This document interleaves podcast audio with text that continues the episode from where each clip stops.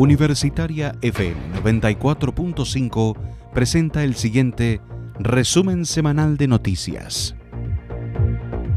Autoridades del Ministerio de Salud anunciaron para esta semana el avance de la comuna de Ovalle a la fase de preparación, fase 3, y el retroceso de Conbarbalá a transición, que es fase 2 durante esta semana. Con este anuncio, que comienza a regir a contar del próximo lunes 17 a las 5 de la mañana para la ciudad de Ovalle, en el caso de la capital de Limarí, se pueden aumentar los aforos en algunos comercios y servicios, mientras que otros como restaurantes podrán atender a su público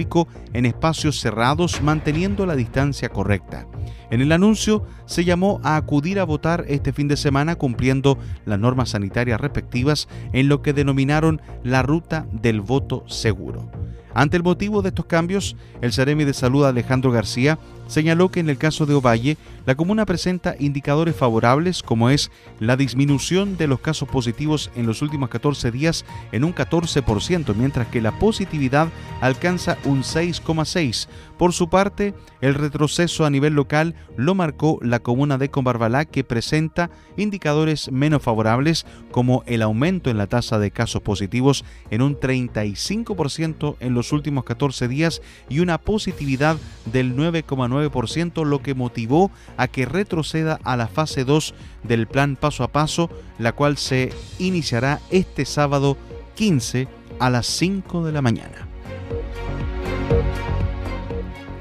Con el propósito de entregar consejos y recomendaciones de autocuidado para las elecciones de este fin de semana, autoridades de gobierno presentaron material informativo para evitar contagios de coronavirus. La estrategia denominada Sigue la ruta del voto seguro será liderada por las cuadrillas sanitarias de la Seremía de Salud, quienes recorrerán la región en los días previos al proceso eleccionario, informando y educando a la población. La estrategia identifica cinco momentos claves donde se tienen que considerar distintos cuidados antes de salir de casa, en el trayecto, al llegar al lugar de votación, al votar y luego de regreso al hogar. Los consejos de autocuidado señalan que antes de salir de casa es clave monitorear su estado de salud. Si presenta fiebre o algún síntoma relacionado con el COVID, acudir de inmediato a un centro asistencial y desde que salimos de casa y hasta que volvemos es obligatorio usar la mascarilla de manera correcta, cubriendo desde la nariz hasta el mentón. En el trayecto, si va en locomoción colectiva, al bajar se aconseja limpiar las manos con alcohol gel.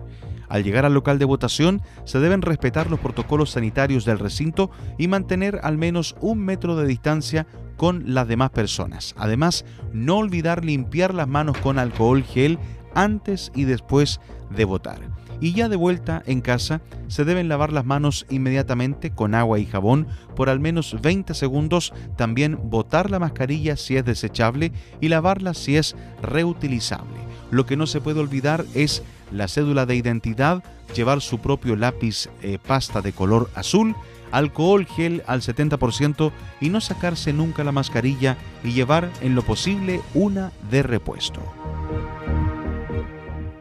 Por segundo año consecutivo, Learn Chile realizó la feria virtual Estudiar en Chile, posgrado y formación continua, un espacio destinado a mostrar a estudiantes extranjeros las distintas ofertas de programas a través de stand virtuales y en donde la Universidad de La Serena tuvo una exitosa participación atrayendo a más de 270 estudiantes del extranjero y de Chile. Durante la feria, la ULS presentó su oferta académica de los cinco programas de doctorado 11 magíster y 11 postítulos, la que pudo ser conocida por 83 estudiantes del Perú, 51 de Chile, 46 de Ecuador, 43 de Bolivia, 25 de Colombia, además de estudiantes de Brasil, México, Costa Rica, Paraguay, Cuba, Venezuela, Argentina, Alemania, Panamá y El Salvador. El director de posgrados y postítulos de la ULS, doctor Cristian Ibáñez, señaló que a modo general hacemos una evaluación positiva. En cinco horas de feria virtual recibimos más de 272 visitas de 14 países extranjeros, además de visitas internas de nuestro país. Finaliza esta presente revisión de los hechos más importantes de la semana que recopila el Departamento de Prensa de Radio Universitaria FM 94.5.